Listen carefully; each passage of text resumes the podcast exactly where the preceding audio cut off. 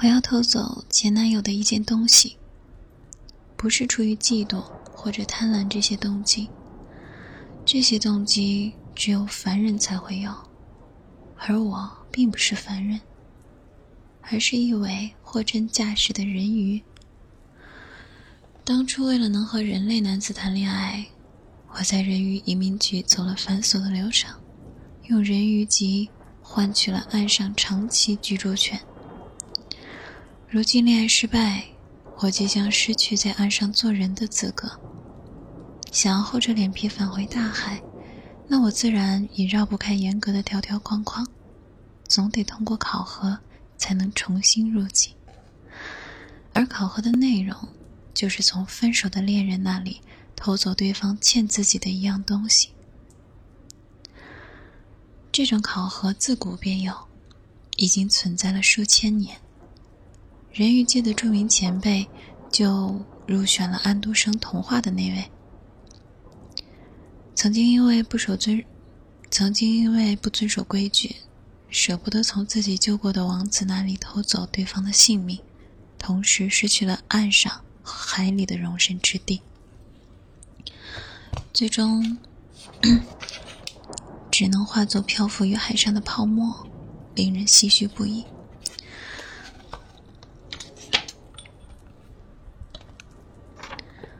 当然。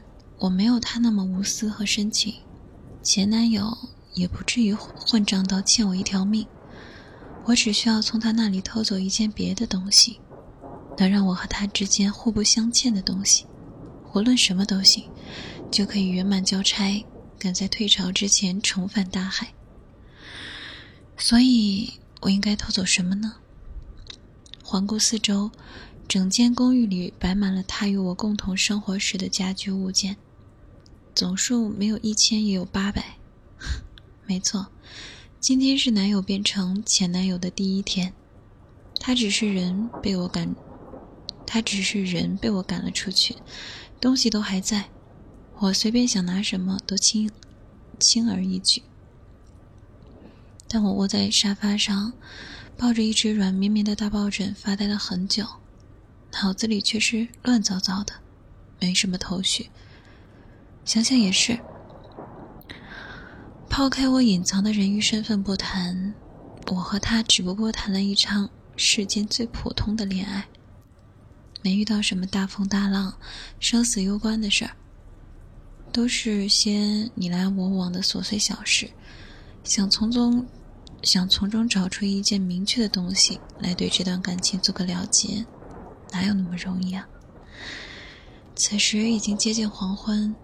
我从沙发上爬起来，走到小阳台上，倚着栏杆向前眺望。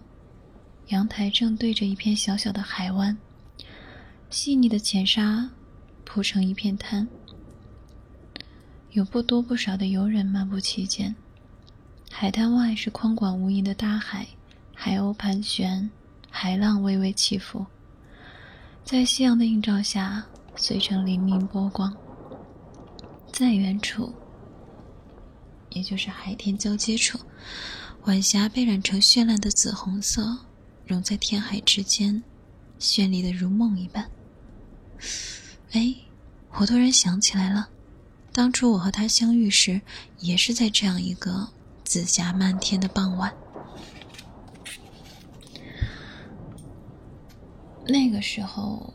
我还只是一位平日喜欢在近海处晃悠的闲散人鱼，偶尔钻钻规定的空子，趁着涨潮的时候，临时将鱼尾画成双腿，再换上藏在礁石洞里的人类衣服，偷偷溜进海滩上的小游乐场里。里面的一家冰品铺子有我最喜欢的紫梅刨冰，这在海里可买不到，哪怕在旅游旺季，客人变多时。得为这碗刨冰排很久的队，我也依然觉得值。那天傍晚，我正美滋滋的端着一大碗刨冰往外走，还一口没尝到呢，突然就跟旁边路过的游客撞了个满怀。好好的一碗刨冰，变成了泼在我和对方衣服上的紫色污迹。刨冰的无辜殒命，让人心疼的不得了。我对那位连连道歉，并表示愿意赔偿年轻男士。并表示愿意赔偿。不过，这份气恼只持续了一秒钟不到。当我与他四目相对的那一刻，双方的眼睛里都浮现出了某种奇特的情愫。这就是我和他第一次相遇的场景。按照人类的说法，这是再俗套不过的一见钟情。一股寒意将我从遥远的回忆中拉了回来。我在阳台上站久了，海风太凉，吹得人发冷。于是我返回屋里想披件外套，却又对自己娇气的感感到好笑。以前的我可是在冰冷的深海中游上一天一夜也不知疲倦的。可那毕竟是过去的事儿。当初我为爱情着了魔，一门心思要办理上岸的手续，情愿放弃人类，情愿放弃人鱼及成为人类的时候，为我办理手续的人鱼就提醒过我，上岸后的生活会有许多变化。如果实在不习惯，还有再回到海里的机会。工作人员当时是这么对我说的。但。机会仅有一次，用掉了，就再不许第二次上岸生活了。那个时候热血上头的我对此毫不担心，就像他义无反顾地辞掉了自己原本的好工作，与那座名为家乡的内陆大城市，以及城市里所有的亲朋好友告别，带着全部家当搬来这座不怎么繁华，还有些偏远的滨海小城，千里迢迢。只为了来会我，所以在这件事上，我和他的付出差不多，谈不上谁的牺牲更大，也没有什么亏欠的东西好偷的。之后，我靠着人人鱼移民局给我弄的一整套假身份，和他一起在这座小城里安顿下来，还合租了这间临海的小公寓。公寓的阳台正对着大海，因为我告诉他自己在偏远的海岛上长大。从小便喜欢海，太长时间见不到海就会心烦，就会兴奋。这还不算撒谎。我对他向来忠诚，只有很偶尔的时候，我为了遵循人类不能向我为了遵循人鱼不能向人类透露身份的铁律，让他和我都不会因为违反规定而遭受可怕，甚至说。不能说出口的重罚，才不得已说几句敷衍，才不得已说几句敷衍的话，以免被看穿。我不能离海太远是事实，即使鱼尾长计划成双腿，但种族属性没有办法完全剥离。大洋深处的故乡对我来说，永远有一种逃不开的魔力。倘若去彻底接触不到海的地方，我的身体和灵魂，都像鱼儿一样，会干涸而死。他不知道这些弯弯绕绕，但仍然愿意过来陪我住在海边，忍受海风的潮气、工作的无趣、经济的拮据。我记得在我们搬进来的第一天，小公寓里还没有来得及添置家具，算得上是家徒四壁。又不巧遇到台风来袭，全程断电。也没有办法出门。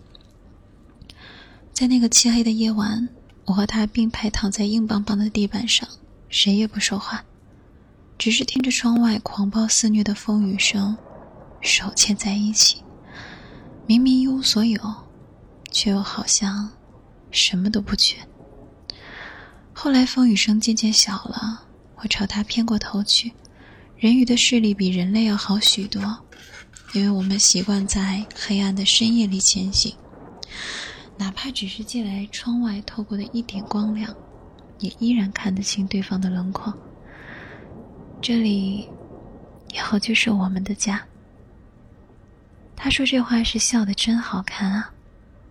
第二天台风过去了，他拉着我出门溜达，小城里只有几条短短的街道，很快就走完了。往回走时，我看见临街的花店被昨夜的狂风吹散了架，花瓣叶子洒了一地，摊在泥泞里，场面有些凄惨。真可惜，他心里总有柔软的地方，会捡起地上几只憔悴折损的蔷薇花，拢成一小束，面露惋惜的说道：“我本想第一天搬新家送你一束花的。没关系，这个我也喜欢。明明花是破的，我的心却是满的。从他手里接过花，笑得很开怀，然后我不顾上面的泥污。”去嗅残留在花瓣中的一点点香气。谢谢你。之后，我将那束蔷薇的花儿摘下来，做成了干花，存在玻璃罐子里。这罐子现在就放在客厅的书架上。我踮着脚尖将它取下，打开盖子，试图再嗅一次记忆里的香气。没有了，那味道早被狡猾的时间偷吃干净。连花瓣曾经娇嫩的浅紫色，也变成了黯然的深紫色。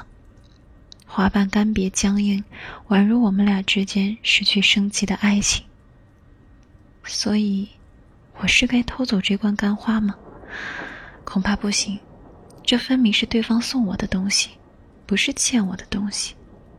我无奈的笑笑，将罐子放回书架上。只觉得胸口一阵发闷，需要去海边走走才能缓解。没办法，人鱼天性喜欢海洋的开阔。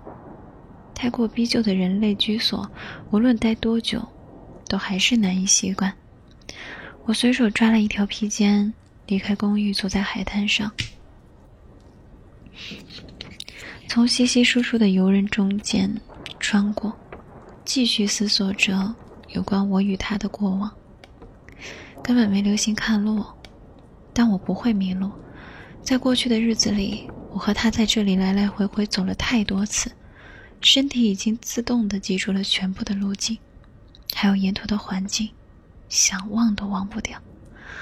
比如，海滩入口处这家冰品铺子，我就拖着他来了好多次，每次都点同样的紫紫莓刨冰，怎么吃都吃不腻。他倒不太喜欢吃甜食，被我硬灌了两口后就不再尝试了。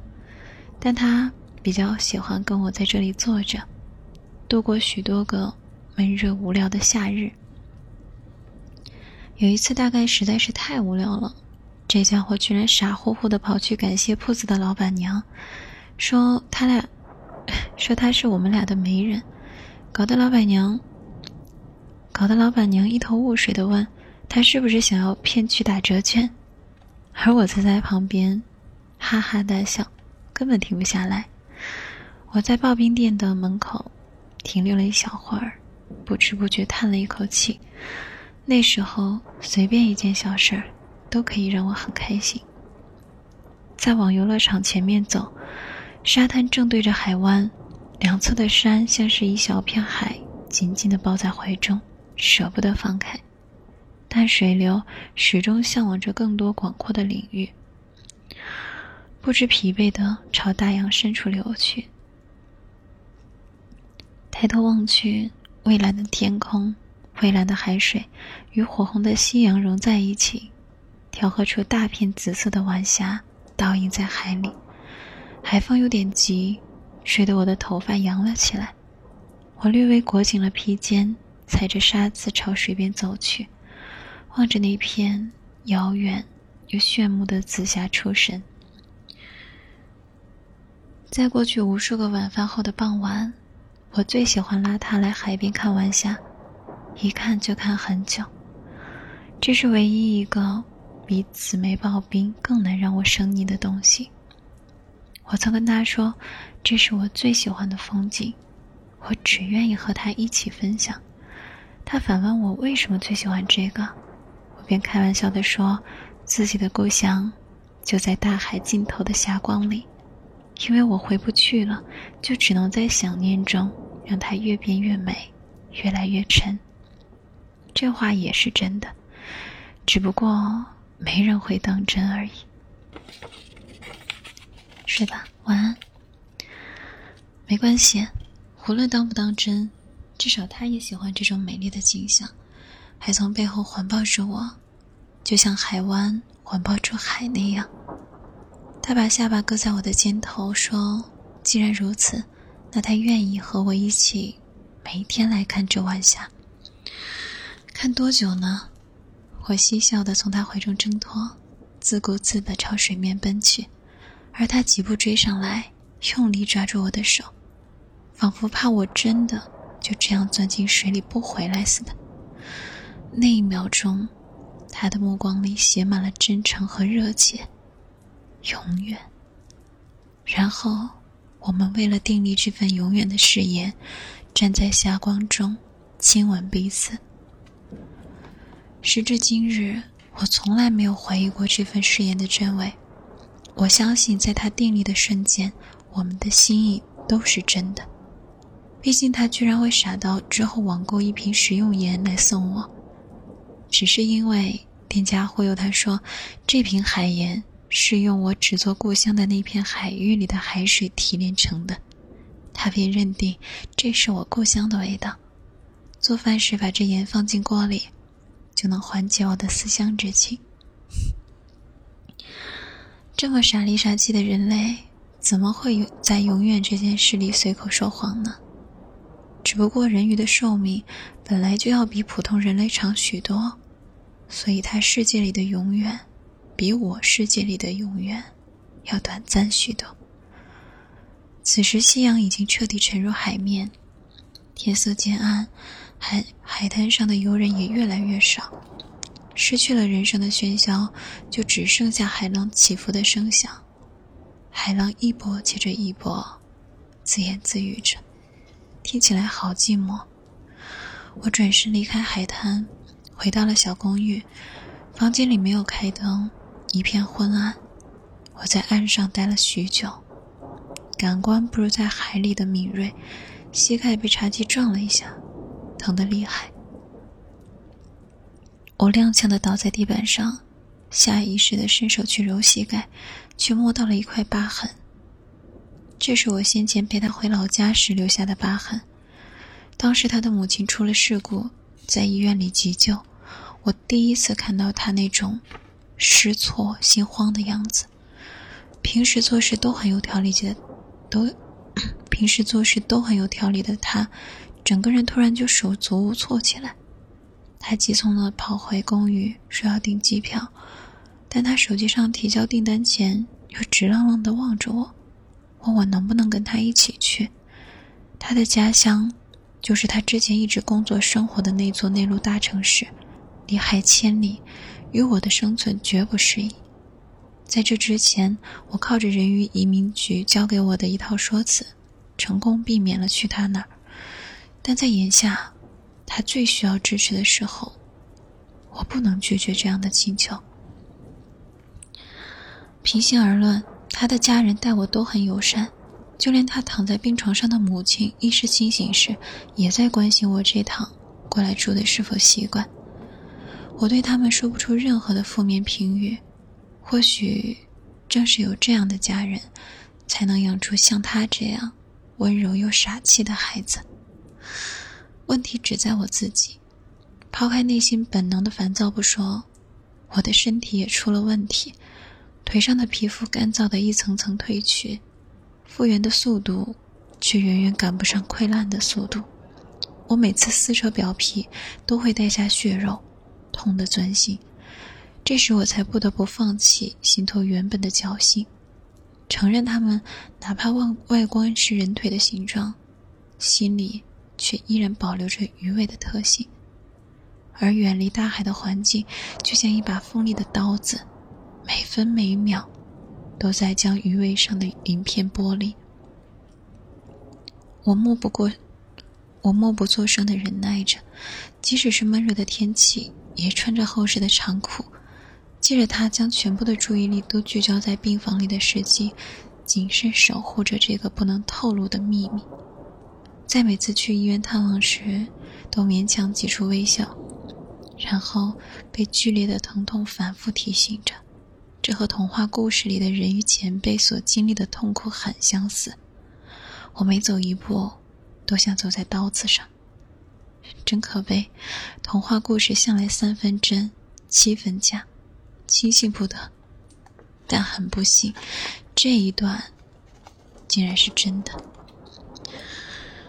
又勉强强撑了一段时间，我再也忍耐不住，开始催促他早日与我回到海边。但向来好上岸的他显出了为难之色。那为难的表情，我一看就明白了。想了半天的借口，都被我咽回了肚子。原来这又是一场无法找出亏欠之物的平局。人鱼摆脱不了大海的魔力，而人类也在承受着来自陆地同样的束缚。但我终究还是逃走了。在第一次见到自己膝盖下方的伤口露出白骨时，我惶惶地抛下了身外生活漩涡中的他，独自逃走了。就像他只是人类中的普通一员。我也只是人鱼中普通的一尾，像前辈那样为了爱情豁出性命的勇气，我是没有的。之后，我回到那套海边的小公寓里等了许久，假装没有发现那枚他还没有来得及送给我的戒指，也拒绝去猜这枚镶着紫色宝石的戒指究竟是不是用来求婚的。那段日子，我每天傍晚一个人去海边看日落。直到腿上的伤都被涛声治愈了，只有膝盖下方留着一块难看的伤疤，才等到他拖着行李回来。他还是朝我笑，但笑容里带着无法掩饰的倦怠。而一切裂痕的起源，可能就是这一份简单的倦怠。之后的生活看起来还和以前一样，可我在海中生活了那么久。早就知道，看似平静的海面，也可能正在酝酿一场凶猛的海啸。至于征兆，则是一些看起来无关紧要的小小争吵、误会、分歧，互不搭理。我不会仔细的回想这些糟糕的冲突，因为我本来就没打算从中能找出来算清这笔账的东西来偷。日常生活中的那些鸡毛蒜皮，是分不出来对与错的。即使我们两个已经分手了，我也得为他说句公道话：他对生活尽力了。作为一个普通人，当一方是在意外事故中留下严重后遗症，仰仗着大城市的先进医疗条件维持生命，需要他这个独生子给予经济支援，然后。贴身照顾的母亲，另一方是我这个伪装成普通人的人鱼。无论如何，我都不会离开这座既没有好工作，也没有医疗条件，又距离父母千里之外的滨海小城。他怎么选呢？谁还有办法比他做得更好？倒是有繁华的滨海大城市，可以同时提供合适的工作机会。先进的医疗条件，以及近海的自然风光。但我前面说过了，他只是个普通人。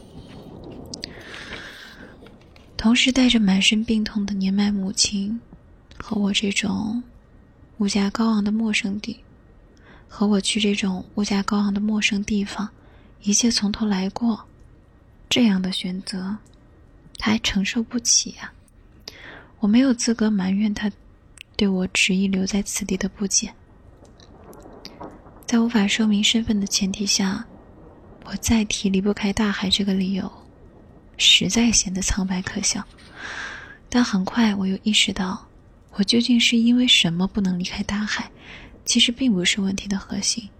即使我不顾重罚说明身份，我离不开大海这个结果，也不会更改。他的母亲无法因此而康复。生活真正残酷的地方在于，爱与理解，并不是每个问题的满分答案。我只能尴尬的、没用的看着他为这个无望的生活抹掉原有的温润、平和，就像海退去，就像海潮退去时，海边常会露出锐利的礁角。可他本性纯良，即便是在我俩关系最紧张的那段时间，他也不愿意完全露出伤人的娇角。大部分时候，仍然在争吵中保持难得的克制，只有苦闷和忧愁让他的脸绷得紧紧的，似乎下一秒就要崩塌。他这副模样让我不禁想起许多年前自己曾与一头憨厚的金鱼熟络，相伴游历过许多大洲，算得上关系很好的朋友。某日，他不幸错过退潮的时机，在海滩上搁浅。脱离了自己适应的环境，被困在岸与海的分界上，回不去了。虽然鲸鱼在岸上也能活起，也能勉强活一些时时日，但失去了水的浮力，自身的体重迟早会使它的内脏压得四分五裂。这头可怜的鲸鱼最终会痛苦的死去，而我只能躲在教室后，默默注视着这场悲剧的发生。看着我的金鱼朋友艰难的喘息，看着这个巨大的生命慢慢死去。无论岸上的人类还是海里的人鱼，都对此无能为力。我不想再看到类似的悲剧重演了。如果我有能力尽早的搁浅，如果我有能力尽早将搁浅的鲸鱼推回海里，我会去做的。在今天上午又一次爆发分歧之后。我主动告诉他，我要回家了，而他这个傻子，哪怕到了这个时候，也仍然露出迷惑又关切的神色，说：“你的家不就在这里吗？”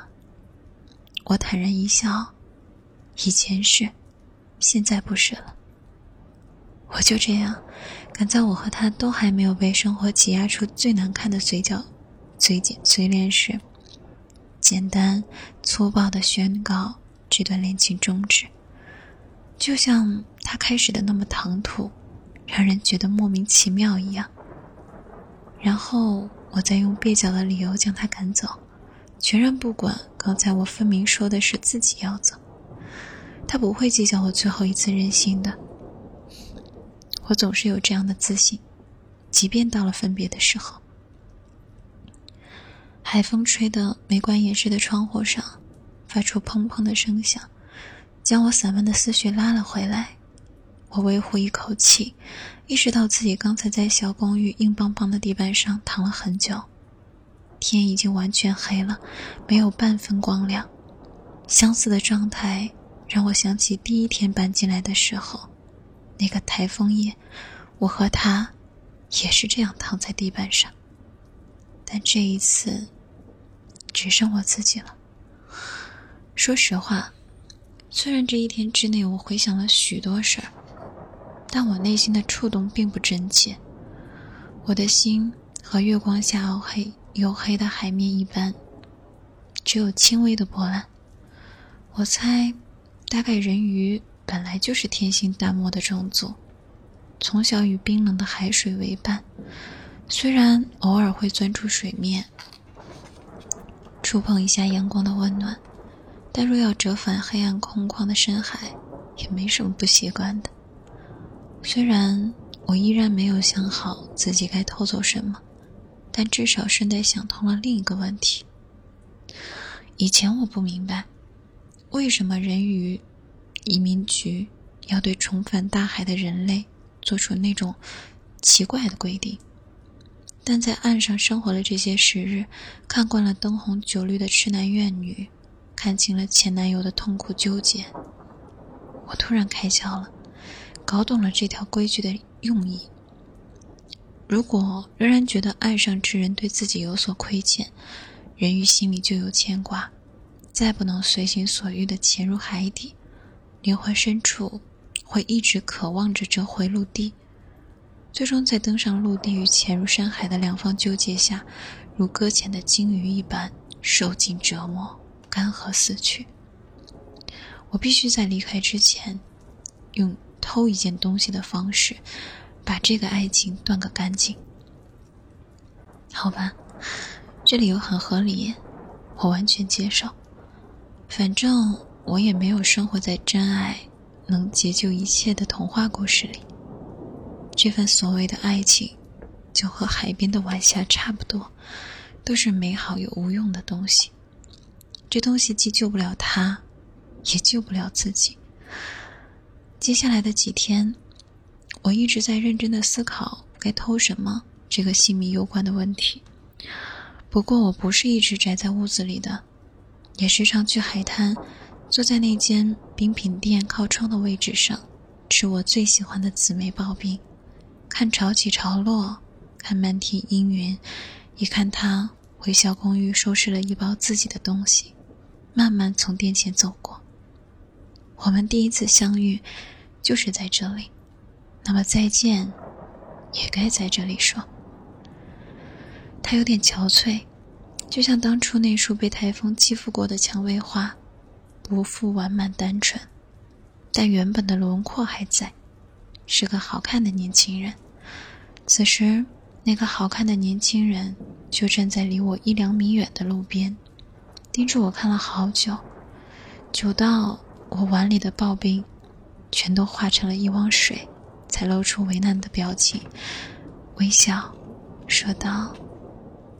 再见。那一瞬间，我心中涌起莫名的冲动，我想要把这份好看的笑容偷走，藏进深海里，谁也不给看。但我不能偷这个，没有谁应该只为年轻时一场失败的恋爱就丢掉余生的笑容。这不是他欠我的东西，如果硬要偷，硬要偷走的话。对他太不公平，所以我也决定对他笑，用我最好看的笑容回赠他再见。虽然心里知晓，除非他有一日像童话故事里的王子那般遭遇劫难，坠入深海，否则我和他这辈子应该再不能相见。但客客气气的微笑告别。总比互相怨恨着分开要好一些。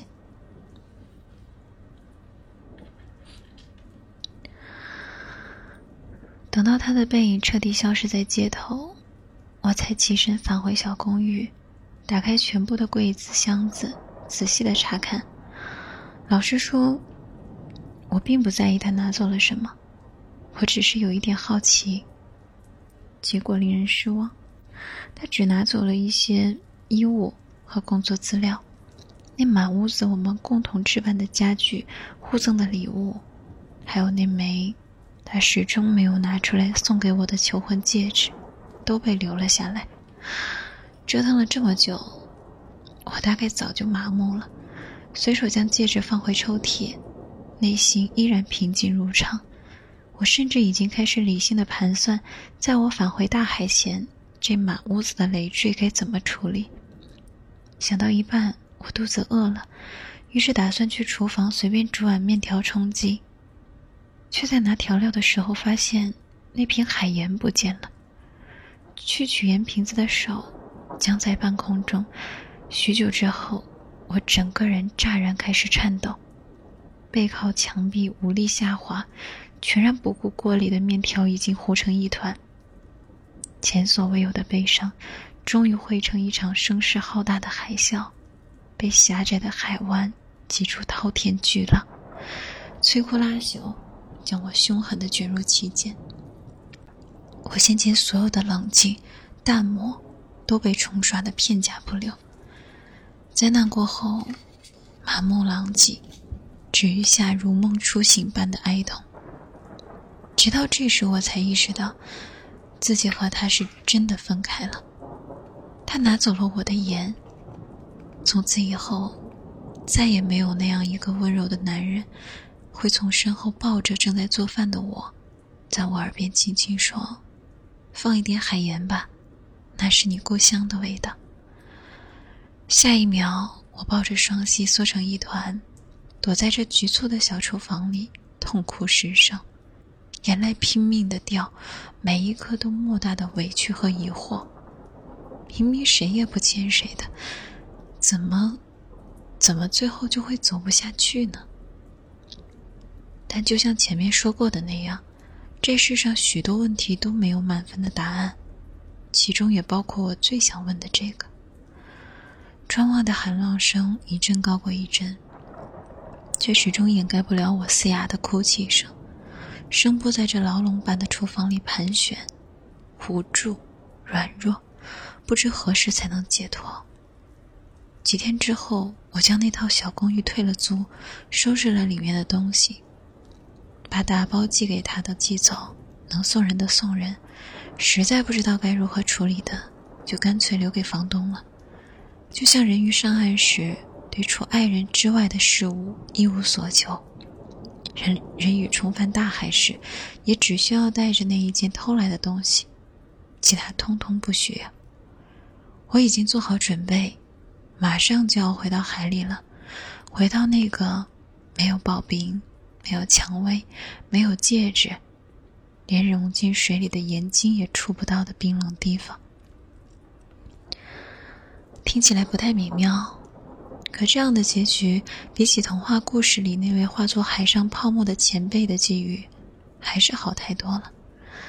时至傍晚，潮水正在往外退去，我光脚站在沙滩上，最后一次用脚底感受沙子的绵软细腻，再对着清凉的海风张开双臂，任由危险的气流将我的长发扬起。我的面前是海湾的出口。远处的大洋以及海天交接处的漫天紫霞，那里就是我将要回去的故乡，也是我从他身上偷回的东西。是的，我曾将这片紫霞，将故乡独有的美景分享给了他，如今我得偷回来带走了。未来的日子里，他应该会遇到别的人类女子。说不定还会和对方同吃一碗紫梅刨冰，送对方淡紫色的蔷薇花束，再用一款镶着紫色宝石的戒指求婚。但这些都跟我没有关系，那是只属于他的未来，我管不了那么多。只是我终究还没有那么大气，在岸上生活太久，人类独有的嫉妒毛病，我也染上了。所以，我要从他身上偷走这份最漂亮的晚霞美景。他说过要和我永远一起看下去，这是他余生唯一欠我的东西。从今以后，无论他遇到多完美的人鱼女子，以怎样的方式表达爱意，尽可以随自己的心。但只要是他来到海边，傍晚时分的大海，就只会以阴雨相迎。令他再不能和其他女子同踏一片沙滩，看如此美丽的紫霞落日。对不起，这是只属于你和我的独家记忆，我不能把它留在陆地上。我最后一次回头，望了望这片笼罩在晚霞中的陆地，在潮水退到最低点之前，彻底告别了人鱼身份，转身朝海洋深处安静的走去。鱼尾显现，人入大海，融进霞光，一去不返。